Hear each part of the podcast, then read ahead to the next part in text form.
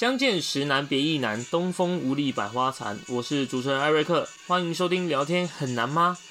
节目开始前，首先先谢谢 Firstory 这个平台免费提供后台数据，以及分享各大播客媒体的上架。也特别谢谢一个人抖内小弟，就是小春哥。那这边就不方便公布他的姓名，但如果这一集你有听到的话，我要说声谢谢你，我会加油的。有机会也希望邀请您一起来聊天。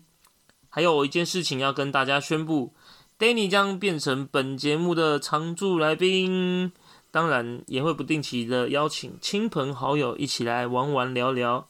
前几日呢，就是蒙甲现今万华的青山宫绕境活动，分为三日，前两天视为暗访，第三天而是正日绕境，适逢建庙一百六十五周年盛大登场。但就是太盛大、太热闹，鞭炮声隆隆，扩音器扰民，过长的绕境路线导致随之而来的负面新闻报道。但撇开人为因素造成的问题，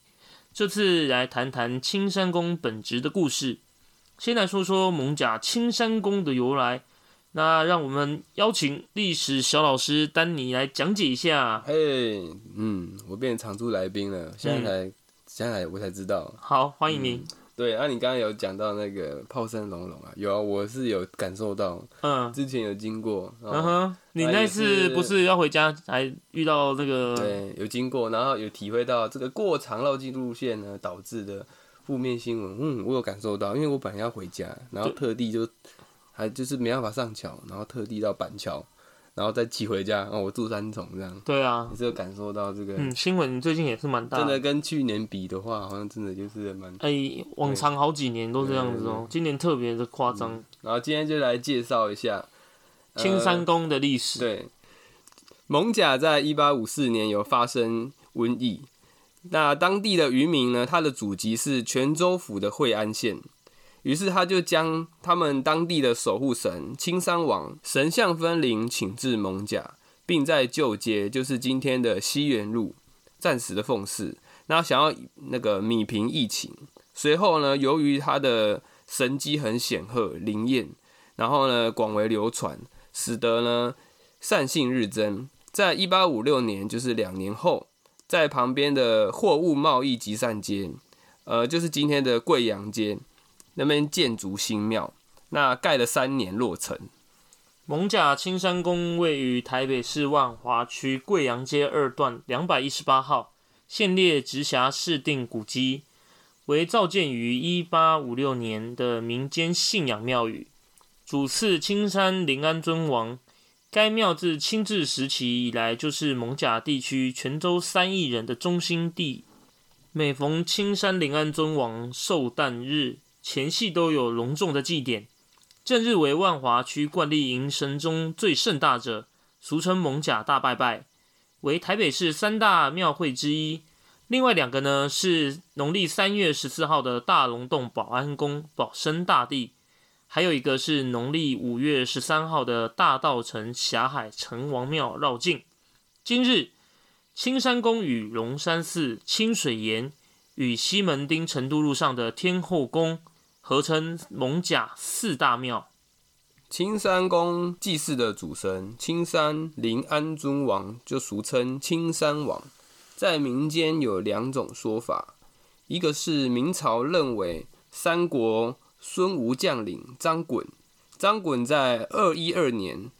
呃，奉派驻守泉州惠安地区，颇有志机，因此受人民怀念，奉之为神明。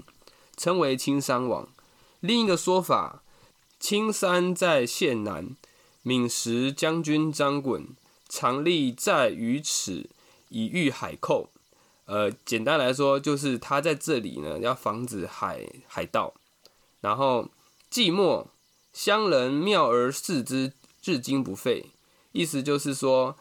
有建功，那当地的居民为了感念他而兴建庙宇，祭拜他。那祭拜到现在，嗯，那在青山王祭典，我记得我妈说她小时候空前盛况，但其实青山王祭典是因为一八五零年代的瘟疫和缠足精危害，一九零四年的鼠疫等说法影响，当时迁居蒙甲的惠安移民，一方面为了感念所信奉的神祇除疫镇煞的灵验性，庇佑信众度过种种天灾和不同族群冲突造成的外在困境。于是，透过蒙甲青山宫庙会活动的举办，来酬谢神明；另一方面，也借着年复一年的年度例行祭典，重复加强其神格和传说。逐步演变成为三亿移民凝聚地方社会力量的王爷信仰中心。后来，日治时期，政府对于宗教采宽容态度，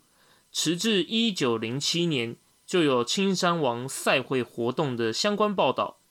使旧俗得以延续流传。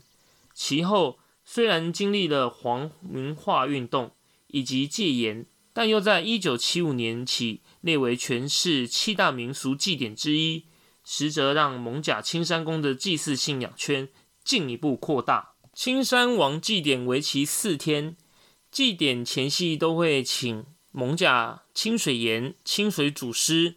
蒙甲龙山寺观音佛祖、西门町天后宫天上圣母等神尊莅临蒙甲青山宫做客和看戏。每年的农历十月二十日、二十一日，接连两天会分别在南北万华区进行暗访。那暗访为了是视察民间的善恶，接受冤魂陈情，故在诞辰或庙会祭典前几日会暗中出巡，类似微服出巡的意味，以达到探查阴阳界、弃捕凶神恶鬼。和驱逐邪会之目的，像是前殿民间龙柱还会高挂风雨免朝的虎头牌，庙内子弟宣社的神将于午后出庙进行过金纸火等仪式，欲参加暗访的各个镇头也会先行抵达蒙甲青山宫参礼和整队，待引路童子八将和庙方人员完成恭请王爷升坛的喊班仪式。恭请王爷审他，审他，审他。傍晚便引领临安尊王神教出庙和过火，随即展开暗访。由于早期临安尊王只在查查善恶及巡视他在蒙甲的惠安子民，一般不行拜庙仪式。当临安尊王神教经过清水岩、龙山寺、天后宫等庙口的时候，也会惯例的快速通过。回驾时，神教会以面向外倒退的方式入庙，像倒车入库那样，并在庙内进行恭请王爷退堂的喊班点教后，才结束每一天的行程。农历十月二十二日的正日呢？绕境是祭典的重头戏，参与站境活动的单位也叫暗访大幅增加，但无需先至蒙甲青山宫参礼，直接前往集合点集会，于上午出发，踩街绕行万华区四百余间公庙的队伍，大致上有报马仔和土地公教在内的头阵，蒙甲青山宫的醒狮团、龙山寺、天后宫。其他境内及各地交陪公庙、神教和宣社阵头，像是蒙甲义宣社、蒙甲青山会、凤英社、义安社、义英社等葬仪队，还有压阵的八将团，以及压轴的临安尊王神教、随乡信众等，阵头规模可达两百余阵。且在这一天，沿途的家家户户摆设香案和贡品祭拜，办桌宴请亲友，规模盛大轰动，故有十月二二迎亲山王和蒙甲大拜拜等说法。祭典要到庙方于农历十月二十三号为临安尊王举行祝寿典礼，执碑选出来年值东炉主一位。副炉主两位跟很多的头家出巡的临安尊王软身神像会升座回正殿神房，并送庙内诸神佛回宫后才算告一段落。文化部文化资产局已于二零一零年将祭典中百余年历史的暗访暨绕境活动公告为无形的文化资产民俗类信仰予以保存。从小住在万华，看了很多庙会，绕境有着扫除妖魔、和境平安的功能之外，更是股凝聚力。逐年形式上大都是一样的，但一年就那一次的活动。每每暗访第一日，站在青山宫旁等待着青山王起驾的兴奋跟期待，到看着出庙的那一刻，全身起鸡皮疙瘩。为期三天的蒙甲大拜拜序幕登场，老正头、老宣社皆相同，但那份亲切感，尤其是青山王神教后面发着吃平安的气光饼。更让现场带来浓厚的人情味，这是份感动。绕境活动结束后，入庙的激昂也不在话下。虽然庙会面临着时代的冲击，的确，某些形式上必须与时俱进，跟以前的时空背景也大相径庭，但无形的文化是可以修正后，是可以被保存且永久传承的。不忘初衷。这一集呢，就到这边。喜欢我的 Podcast，可以关注、订阅，或者到我的 IG 上面留言和我及时互动。那谢谢 Danny，我们下次见，拜拜，拜拜。